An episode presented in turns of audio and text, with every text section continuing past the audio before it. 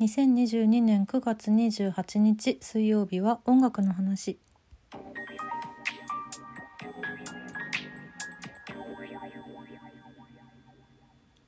今週あるライブのレポートの記事を音楽ナタリーで読んでまして私は。あの銀杏ボーイズがワンマワンマンライブをやったんですよね。9月22日に中野サンプラザホールにて、うん、このライブレポートがあの上がっててこれを読んでたんですけどもすごい素敵なライブじゃないかと思っていいなと思ってすもう行きたいないいな峰田くんのライブ見たいなと思って読んでたんですけどあのー、何から話せばいいかなまず中野サンプラザホールってね間もなく閉館になっちゃうんですよね。うん、でその思い出印象深い出来事として峰田さんがフジファブリックの志村さんのお別れ会志村会に行ったっていうことをお話しされてたっていう記事があってでその後に漂流教室を歌ったっていう ああそんなのそんなの泣いてしまうよと思いながら私はこれを読んでいたんですけれども行きたかったな生で。聞かれた方はみんなすごく羨ましいいいなって思っているんだけれども。うん、なんかねあのそう私も志村会に行ったんでなんかこのあのあの不思議なあの時以外に感じたことがないあの雰囲気っていうのがすごく想像できたというか思い出したっていうところから、まあ、中野サンプラザ私それが多分初めて行った時なんですよ志村会が。うん、志村さんフジファブリックの志村さんがその亡くなられた次の年にお別れ会って言って中野サンプラザホールで喧嘩ができてあの、うん、もうステージ上に大きな大きな祭壇があって志村さんの写真が真ん中にあってあの使ってたギターとかがねいっぱい展示されててそれは会場内にもロビーの方にもアンプとかがセットになって全部飾られてたりとかしてっていう、うん、やっぱあの景色は忘れられないなっていうのとでずっとずっとフジファブリックの音楽が会場内には流れていてっていう、うん、中野サンプラザホールその後もまあ何回かライブで行ってるし最近だとねアイナ・ジ・エンドさんのライブ行ったりとかしてるけどやっぱりあの日のことは忘れられないな私もと思ってうんなんかそれをこの銀杏ボーイズさんのライブレポートを読んでてふっと思い出したんですよね。うん、で私この話何度もしてる気がするのでちょっといろいろ重複でごめんなさいなんですけどあの、まあ、フジファブリックの話の時にも多分してると思うんですがフジファブリックのライブにずっと行けなくってで行きたい今一番ライブに行きたいバンドみたいな感じになってたんですよね当時、うん、まだ見たことなくて行きたいバンドフジファブリックだなって思ってて、うん、でそのニュースがあってそのニュースがあった数日後に私はイエローモンキーの吉井和也さんのワンマンライブを札幌で見ることになっていて、うん、札幌に行ったんですけどそのねゼップ札幌の吉井さんのライブでもねそのフジファブリックと吉井さんも交流があるのでなんだろうな名前は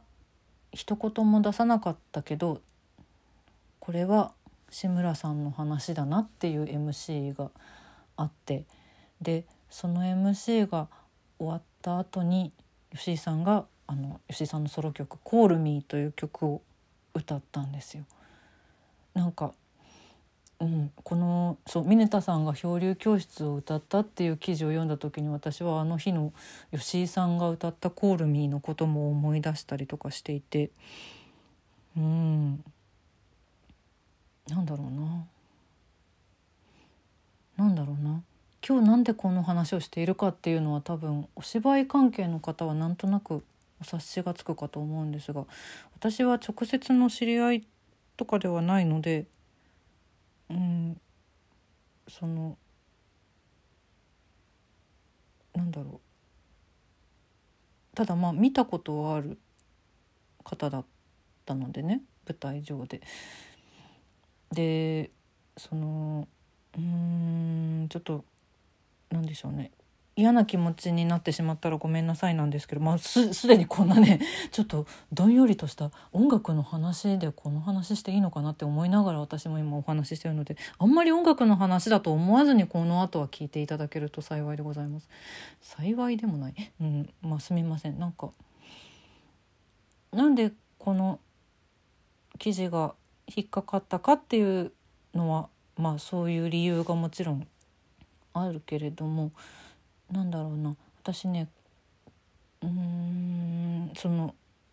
まあ、言い方はよろしくないんですが多分若い頃からそしてこのお仕事を始めてからの知り合いとか、えっと、共演者の方とか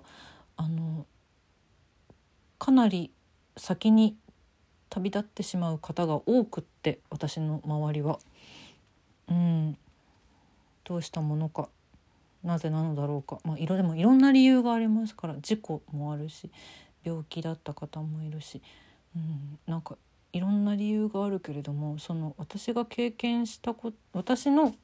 周りの方の中にないちょっとない理由で旅立ってしまった方の話を聞いてうんなんだろうな。すごく難しいなって思ってるんです。すごく難しいなって思ってるしこの話は私ごめんなさい。結論は出ない話なんですがでもうんやっぱりこのなんだろうな記事が引っかかったってことは引っかかってんだな自分の中で。っって思っているからちょっと今日話してみようと思って話しているんだけれども私はそのさっき言った通り私自身が周りの仲間だったりえーと、うん先輩だったりいろんな方が、うん、の悲しいニュースをよくよく経験していて辛くて毎回。辛いんですよ。でもなんだろうな。辛いプラス多分だけど本当に非常に言い方悪いけどもちょっと慣れてきてしまっている部分もきっとある。がそそれを言いたいんじゃなくてあの辛い悲しい思いをたくさんしているからこそ自分はどんなに辛くてもそうすまいみたいななんか決意みたいなものがあってまあ分かんないけどね。分かんないけどね。いきなりいきなり体調崩しちゃったりとかそういうそういう話は別としてね、うん、それはそれはそれでねまあ仕方がないんだけど仕方がないっていう言い方もあれだな、うん、あれなんだけれどもなんだろうな。うーとでもさそれでもさ辛い時はたくさんあるわけよこんだけ生きてるわけだから私にもね誰にだってあると思うんですよ。でそういう時にそういう時にうんとこういうさっきのその吉井さんのライブを見た時の気持ちだったりとかそういう形で音楽が助けてくれることもあるしで私は「助けてください」って言ってみたっていうのが 結構大きくてでもそうそれもを言うことができないぐらいになってしまう人たちもいるからなんだろうそうしなきゃダメだよとは非常に言いづらいんだけれどもそれより前に気づいてもらえる誰かが近くにいてくれますようにと願うことしかできないんだけれどもそのでもね「助けてください」って言ってみた時に多分なんだろうそれを言わなかったらこの人と再会できなかっただろうなっていうぐらいの意外な人たちが助けてくれて私の場合は。うん、それがとってもありがたかったし、